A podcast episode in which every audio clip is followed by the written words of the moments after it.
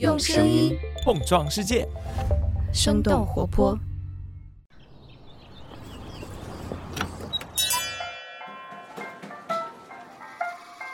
您的生动早咖啡好了，请慢用。嗨，早上好呀！今天是二零二二年的一月二十一号，星期五。这里是生动早咖啡，我是来自生动活泼的梦一，几条商业科技轻解读，和你打开全新的一天。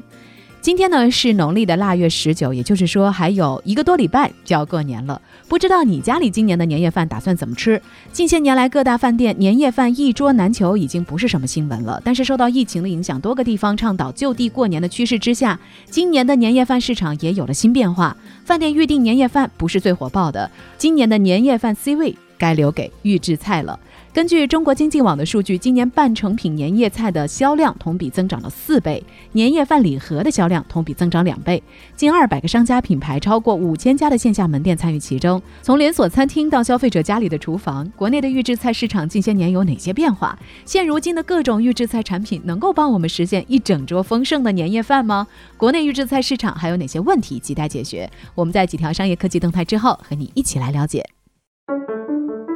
我们首先来关注一下新冠疫情的最新消息。截止到一月十九号的二十四时，根据国家卫生健康委员会官方网站的数据，全国三十一个省和新疆生产建设兵团报告新增确诊病例六十六例，其中境外输入病例二十三例，北京、天津、河南和广东四省份本土病例四十三例。从十五号通报新增本土确诊病例以来，北京已经累计报告九例阳性，疫情呈现多点散发的态势。新增感染者涉及海淀、朝阳、丰台和房山区，感染者轨迹更是扩展到顺义区、通州区等。德尔塔和奥密克戎变异株也都有发现。值得注意的是，北京、深圳出现的感染奥密克戎病例都与来自北美的国际快递有关。近日，不少的深圳市民反映，在收到入境快递之后，健康码变黄了。深圳幺二三四五热线客服回应，如果因为收到境外快递健康码变黄，需要四十八小时之内进行核酸检测，并且在七天内完成两次核酸检测。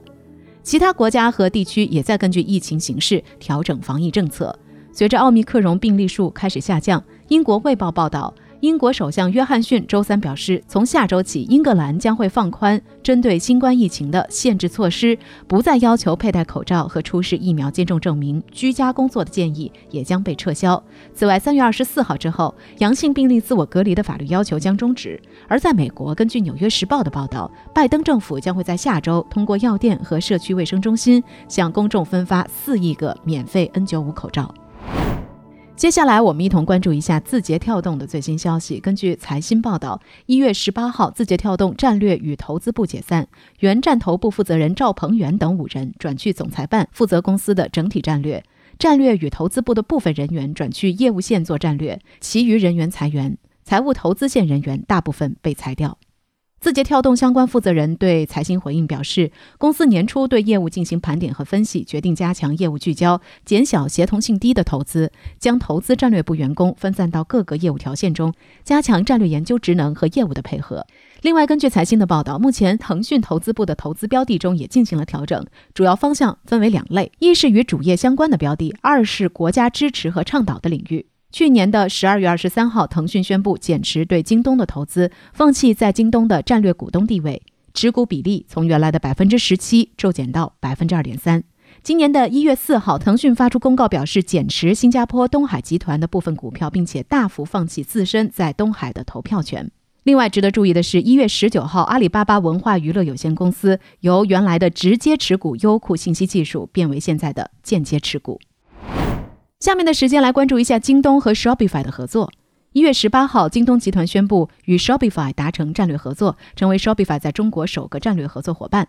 Shopify 是一家来自于加拿大的一站式商务平台，主要是为在线零售商提供 SaaS 服务，包括为电商卖家提供搭建网站的技术和模板、订单追踪、自动化库存管理等基础功能，以及支付、市场营销、运输和客户服务工具等等，在全球一百七十五个国家拥有超过一百七十万的客户。根据财新报道，京东和 Shopify 具体合作主要包括中国商家出海和海外商家入华两个方面。对于 Shopify 来说，与京东合作有利于增加本地化服务能力，拓展中国市场；京东则能够利用 Shopify 的商户资源，补充供应链，加码国际业务。二零二一年，京东已经相继在英国、德国、荷兰、中东等地设立保税仓，其中超过一半为自动化仓库。今年的一月十号，京东国际宣布旗下的零售商超 o t r a m a 在荷兰正式开业。o t r a m a 采用仓店模式，是荷兰首家提供线上下单、线下取货的全品类零售商超。o t r a m a 也是京东首次在欧洲落地的独立零售品牌。接下来关注一下 LG 新能源 IPO 创纪录的消息。韩联社一月十九号报道，LG 新能源面向散户的首次公开募股认购申请当天结束之后，累计认购额和认购人数双双创下了韩国最高纪录。根据路透社的报道，KB 证券、新韩金融投资等七家证券公司认购总金额超过了一百一十四万亿韩元，约合人民币超过了六千一百亿元。这也将会成为韩国有史以来规模最大的 IPO。各大券商受理的认购人数超过了四百四十二万，同样创下了历史新高。公开募股申购之后，LG 新能源将会在本月的二十七号正式上市。LG 新能源成立于二零二零年的十二月，是由 LG 化学电池业务拆分而成的全资子公司，主要客户包括特斯拉、通用汽车、现代和大众等知名车企。根据澎湃新闻的分析，LG 新能源作为中国动力电池巨头宁德时代最强劲的对手，上市后的估值预计可能达到六百七十八亿美元，逐步逼近宁德时代市值。在韩国市场研究机构 SNE Research 发布的二零二一年十月全球动力电池装机量排名中，LG 新能源占动力电池全球市场的百分之二十四点八，宁德时代市占率为百分之三十点一，位居榜首。下面要和你聊聊年夜饭。为了能够更方便、更省事儿的准备一桌年夜饭。预制菜成为了越来越多人的选择，再加上就地过年政策的影响，不少的连锁餐饮品牌和零售商都开始推出了自己的预制菜产品，想要在年关来抢夺一下市场。比如盒马上线了他们的年菜系列预制菜，美团买菜旗下的自营品牌也开辟出了预制菜的专区。那现在的预制菜和以前相比有了哪些变化？国内预制菜市场的发展还有哪些难以解决的问题？我们在一条小小的早咖啡动态之后，和你一起来关注。嗨，你好呀，我是梦一。在这里，我们想在过年之前和各位做一个小小的征集。这个征集其实是源于我们小伙伴们突然想起的一些小时候家乡的声音，比如说小时候弄堂里像歌曲一样的叫卖声，或者是外婆曾经唱过的一段戏剧。其实我们也试着在网上搜索过这些家乡特有的声音，看看是否会有有心人把这个声音记录留存下来，但是并没有发现什么踪迹。所以我们想，如果这些带着我们童年记忆的声音最后就飘散在历史当中，那会挺可惜的，因为之后再也没有人会去听到，也没有人再去想起。所以我们就打算发起一个家乡声音收集计划，邀请你这一次回家过春节的时候，去寻找那些很可能会被遗忘。或者最终会消失的那些来自于你家乡的声音，它可能是一段戏曲唱腔，也可能是你家乡特有的乐器的声音，还有一些可能是我们根本就没有想到的声音。如果你有兴趣加入这个活动的话，你是可以录下这段声音，并且用邮件发给我们。给我们写邮件的时候呢，也别忘了用文字来告诉我们这些声音背后的故事，以及它让你记忆深刻的原因。如果你一时之间想不起来有什么声音的话，其实也没关系，因为可能这个话题也会成为春节期间你和家人。开启对话的一个引子。那更多的详细信息也可以看看我们 show notes，其中呢会包括这次征集的文字描述，以及接受征集的邮箱信息，甚至还有一个非常详细的声音录制指南。有兴趣的朋友现在就可以点击看看了。好了，那我在这儿就不多介绍了，下面请继续关注我们今天的轻解读。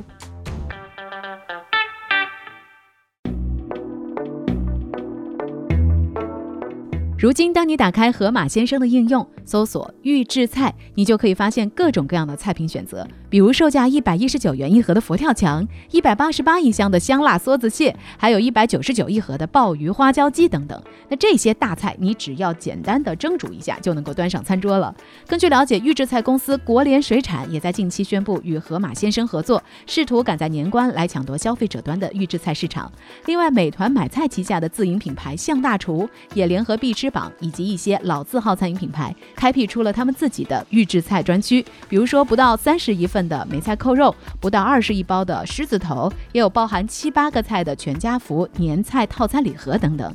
那除了盒马和美团，各大餐饮企业也在推出自己的预制菜产品，比如说西贝之前推出的功夫菜，海底捞推出的开饭了系列方便菜，云海肴、金鼎轩等等连锁餐饮品牌也紧随其后上线了他们的半成品菜。另外，双汇、中阳、三全、正大等等食品巨头也竞相进入了赛道。不仅如此，近期新中式预制菜品牌真味小梅园近期也完成了 B 加轮的融资，这一轮呢是由百度风投领投，鼎祥资本和零一创投跟投。在 B 轮和 B 加轮两轮融资之后，真味小梅园的融资累计金额已经过亿了。除此之外，瑞幸咖啡的前董事长陆正耀也想在预制菜市场抢蛋糕。根据三十六氪的报道，陆正耀创办的舌尖科技集团正在孵化一个名字叫“舌尖工坊”的预制菜新项目。目前，舌尖工坊将会以加盟商的模式来拓宽市场。有专家分析，临近春节，叠加多地倡导就地过年，预制菜近期将会有非常大的市场场需求。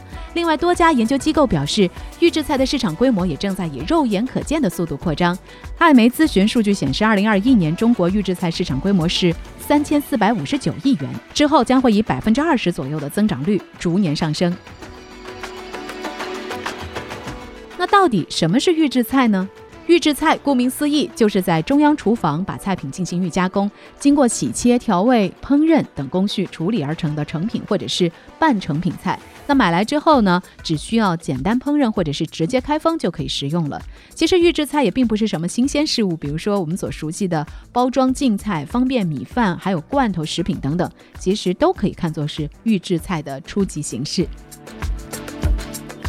早在上世纪的二十年代，美国研制了世界上第一台快速冷冻机。这种冷链加工的工艺延长了食品的保存期，也刺激了食品供应链不断升级。二十世纪六十年代起，各种类型的预制菜在美国开始实现了商业化的经营。二十世纪八十年代，预制菜在加拿大以及部分的欧洲国家也开始兴起。由于美国标准化餐饮企业数量比较多，预制菜在美国餐饮渠道发展成熟，所以也就诞生了全球超大型的食材配送供应链公司。Cisco Cisco 在美国餐饮供应市场占有率高达百分之十六，在全球九十多个国家拥有三百三十多家的分销机构，为超过六十万家的客户提供食材供应服务。Cisco 在二零一八年的业绩最高峰的时候，他们的年销售额超过了六百亿美元，净利润达到十六点七亿美元，目前是值超过了四百亿美元。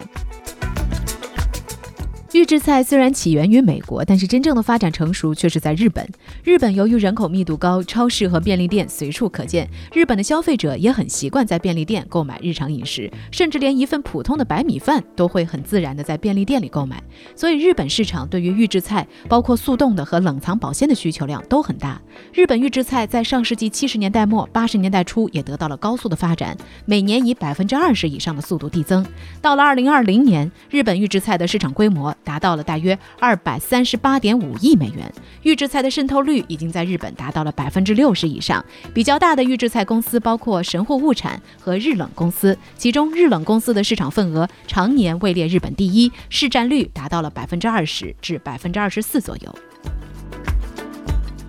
聊完了美国和日本，我们再来关注一下中国的预制菜市场的发展。由于中餐口味的多样性以及冷链运输等方式在过去并不发达，国内的预制菜最早呢是从上世纪九十年代伴随着像肯德基、麦当劳等等这些快餐店进入中国市场而出现的。随着近些年来冷链技术的快速发展，预制菜行业配送障碍也逐渐的消除。国海证券的研报指出，预制菜是国内近五年食品加工行业当中发展最快的子行业之一。由于二零一四年外卖的出现，外卖行业对于效率的追求倒逼上游餐饮缩短制作时间，预制菜行业也进入到了高速的增长阶段。根据中国连锁经营协会的数据，国内目前有超过百分之七十四的连锁餐饮品牌自建有中央厨房，超过半数的餐饮品牌研发预制菜的产品。在餐饮业整体面临着成本增长、利润萎缩的挑战之下，预制菜。在一定程度上减轻了 B 端餐饮企业的成本压力。根据了解，国内的头部连锁餐饮企业当中，预制菜使用的比例都比较高。比如说蒸功夫、吉野家、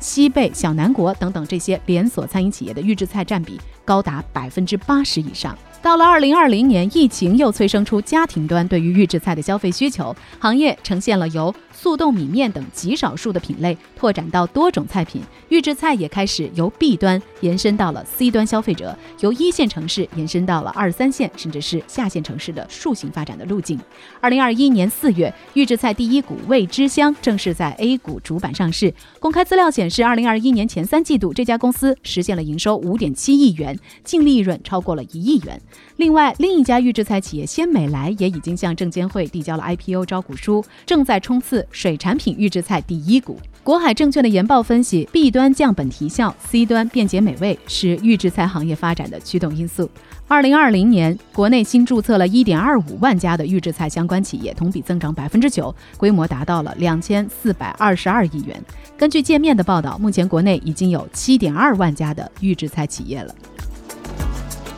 尽管近两年中国预制菜市场快速扩容，但是这个行业仍然存在着诸多的问题。那么现在国内预制菜行业正在面临哪些挑战呢？挑战一：预制菜企业利润受原材料价格波动影响比较大。预制菜成本当中，食材占比比较大，肉禽及水产等等通常占产品成本的百分之九十以上。由于肉禽和水产的产量容易受自然条件等等不可抗力的影响，而且具有周期属性，所以这些原材料的价格经常在区间之内震荡。但是预制菜主要流向终端消费者和餐饮企业，所以产品的零售价通常不会随着原材料的价格而频繁的变动。短期内原材料成本的变动将会影响行业的利润水平。挑战之二，冷链物流的配送能力制约企业发展，困于区域难以突破。大型预制菜企业主要销售渠道仍然是以本地为主。由于预制菜使用场景大多在餐厅厨房或者是家庭，单个客户规模小，配送频率高，区域内的客户分散，而时效性要求高，对于产品配送会提出很高的要求。要保证菜品色香味的整齐划一，部分预制菜的运输配送过程需要全程冷链。由于受到供应链的约束，预制菜也比较难突破地域的限制。大部分的商家辐射范围在最后一公里或者是三公里。先进的仓储物流体系以及冷链运输技术，给预制菜企业带来了比较大的挑战，直接影响着他们的业务辐射范围。挑战三：众口难调。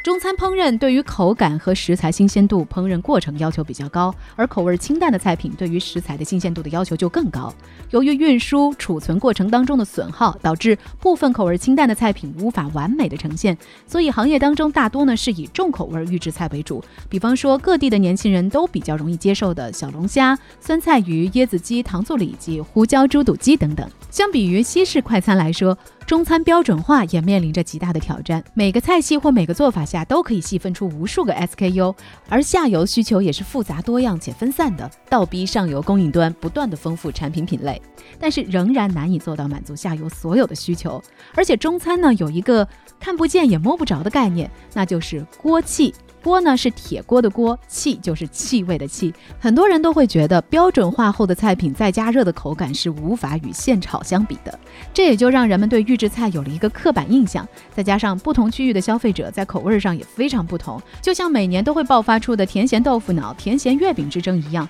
同一个省份的同一道菜也会在不同区域呈现出完全不同的特点。所以一边是口感上的高标准，一边是地域上的差异化需求，这些都是预制菜不得不面对。的挑战。那聊到这儿了，也想来问问你：你曾经购买过预制菜吗？你会将预制菜来作为你年夜饭的选择吗？如果说不会的话，你家的年夜饭餐桌会有些什么样的特色菜呢？不妨在我们的评论区一起来聊聊吧。好了，这就是我们今天的生动早咖啡，我们在下周一一早再见，拜拜。这就是今天为你准备的生动早咖啡，希望能给你带来一整天的能量。如果你喜欢我们的节目，请记得在苹果 Podcast 给我们五星或者好评，也欢迎你分享给更多的朋友，这会对我们非常有帮助。同时，你也可以在公众号和微博搜索“生动活泼”，声是声音的声，这样就可以了解更多与我们节目相关的信息啦。生动早咖啡，期待与你下次再见。